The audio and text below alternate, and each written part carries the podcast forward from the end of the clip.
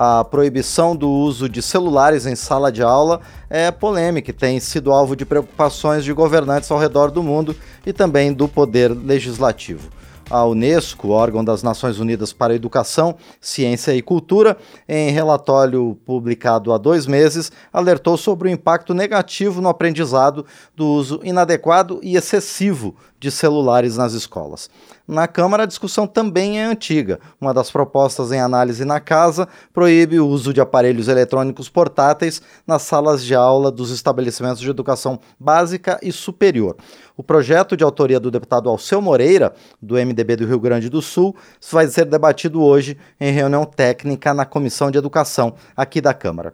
E é o próprio deputado Alceu Moreira que pediu essa reunião e está conosco agora no painel eletrônico. Deputado, bom dia, obrigado por estar no painel eletrônico mais uma vez. Bom dia, Márcio Aquiles, bom dia a todos nossos queridos amigos que estão no outro, no outro lado nos acompanhando. É, bom dia aos ouvintes e telespectadores do painel eletrônico. Este é um tema que, Márcio, que nós começamos a discutir ainda no final de 2014. Né? Em 2015, nós apresentamos este, essa solicitação porque um grupo de professores já tinha conversado, conversado conosco que o raciocínio era raso, era simples. Olha, se nós não queremos, não, não permitimos que um aluno converse com outro, porque isso atrapalha a possibilidade de nós fazermos uma aula com absorção de conteúdo, como é que ele pode estar com a distração do celular conversando com o mundo fora? Tá? Mas naquela época, a gente apresentou o projeto e a proibição pura e simples gerou uma série de contrariedades. Então, o projeto está desde 2015 na casa, nós estamos em 2023, são oito anos, tá? e este tema não volta porque alguém achava que é da cultura da nova geração usar o celular, que isto era uma intromissão na vida deles, que tirar esse aparelho deles era ruim, coisa parecida. Bom, Sim. até que agora, dois meses antes, como acabaste de falar, a Unesco se posiciona com relação a isso. Nós não paramos quando apresentamos o projeto e fomos fazer entrevistas com outras fundações. E fundação, quando falamos com o INSPER, falamos com a Fundação Getúlio Vargas, falamos com a Ayrton Senna, falamos com nove instituições de, de ensino. Todas elas, tá, neste processo, eles têm um estudo muito avançado com relação a isso, que diz o seguinte: o aparelho celular ou qualquer tela para ser utilizada, ela é de grande importância no projeto didático pedagógico. Sim. Só que ela tem que ter no conteúdo, utilizando a curiosidade do aluno como uma grande ferramenta, ter uma proposta de educação que seja ligada ao conteúdo. Então, o uso do celular ou do iPad ou de qualquer tela pode ser utilizada desde que a motivação para a sua utilização seja o conteúdo didático pedagógico.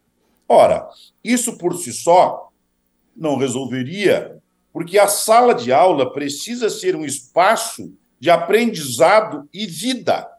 Se a melhor parte da aula é o intervalo, quando bate a sineta, as crianças quase se matam para sair na porta, é porque a aula não é um espaço de descoberta e vida Tá? É quase um limitador de liberdade.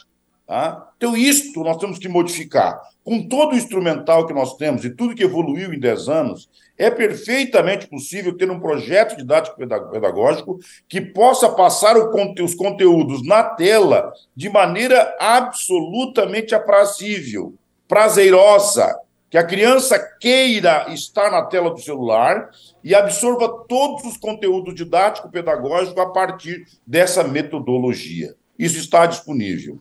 Voltou o assunto para a Câmara, nós voltamos ao debate, e, para nossa agradável surpresa, os partidos que eram contra hoje são a favor, e nós não temos nenhuma intenção de ser protagonista. Eu estou muito mais preocupado com os meus netos na escola do que saber quem é o pai da criança aqui. Então, nós resolvemos pegar este projeto e levar agora para o debate e ampliar esse debate oito anos depois, enriquecê-los, ter outros interlocutores debatendo, chamar especialistas que nós ouvimos e queremos que eles falem também, e a Câmara deve transformar o nosso projeto de lei que, em princípio, proíbe o uso de celular em sala de aula, num grande instrumento para remodelação do projeto didático pedagógico, que vai gerar, ao final, Márcio, uma coisa muito importante: a possibilidade de nós ter igualdade de oportunidade na educação em qualquer canto. Percebam vocês que, a partir do, do, instrumental digital e de um bom projeto pedagógico, a escola da periferia, do lugar mais pobre, ela pode ter uma aula de ensino integral com o mesmo instrumental e ferramenta que a escola dos ricos tem. No mundo analógico, isso não era possível, no mundo digital, ele é possível. Então, nós estamos na porta de um projeto que pode ir no rumo da cura da desigualdade social, que é gerar igualdade de oportunidade para todos. Então, vamos aproveitar esta oportunidade para o debate e ao invés de aprovarmos assodadamente apenas para ser o protagonista, vamos aproveitar a, a proibição do celular em sala de aula e modificá-lo para a permissão de todos os, os, os, os, instrumentos digitais num projeto didático pedagógico moderno que gere igualdade de oportunidade e que sirva como ferramenta de absorção de conteúdos da melhor forma. Ou seja, deputado Alceu Moreira, é possível aprimorar o uso dos aparelhos celulares, tablets e similares, usando a tecnologia como aliada na educação e não como um dispersor. Com certeza, ela é tudo que nós precisamos agora. Eu vou te dizer, com toda a franqueza, certamente do outro lado tem gente da minha idade, eu já tenho 69 anos. Quando eu estudava lá no interior, eu tinha na mesma sala, um eu com 7, um menino com 9, outro com 14, uma menina com 10. Nós, tinha, nós íamos para aula com 5, 6 quilômetros a pé, tá? Nós tinha uma pasta de pano que nós levávamos os cadernos dentro, né? Nós, naquele, naquele processo, é claro que o aluno que estudava no centro da cidade, da minha, da minha cidade, eu morava no interior, na colônia, na roça, tá? quem estudava lá tinha um projeto de educação muito melhor que o meu. Isso seguiu por décadas, que as escolas particulares ou centros educacionais do centro das cidades eram melhor do que os outros, mas era um modelo analógico.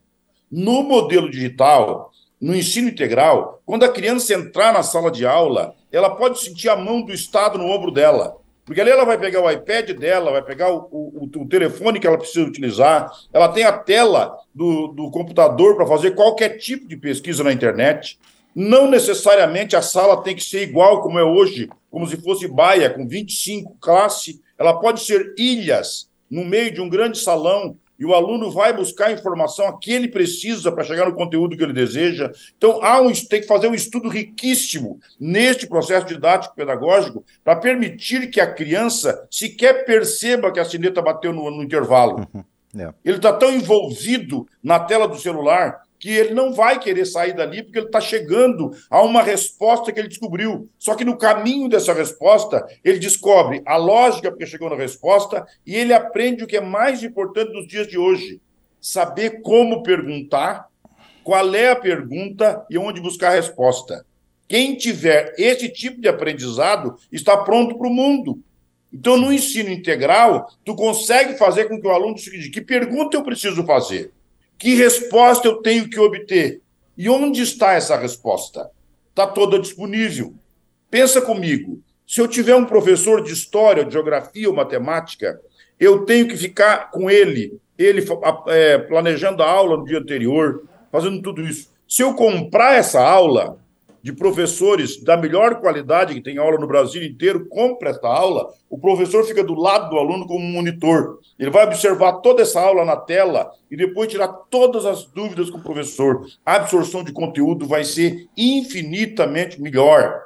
Nós podemos, se o Ministério da Educação quiser e os estados também quiserem, se pode ter universidades que são capazes de medir a absorção de conteúdo por esses métodos. Né? Se isso é um método novo, como é que eu vou medir para saber se realmente isso está chegando no que eu queria? Não, eu tenho que modificar, tenho isso, tenho aquilo. Só que tem que perceber o seguinte: os nossos filhos, nossos netos não são cobaias. Esses métodos e essas já foram discutidos no Brasil e no mundo.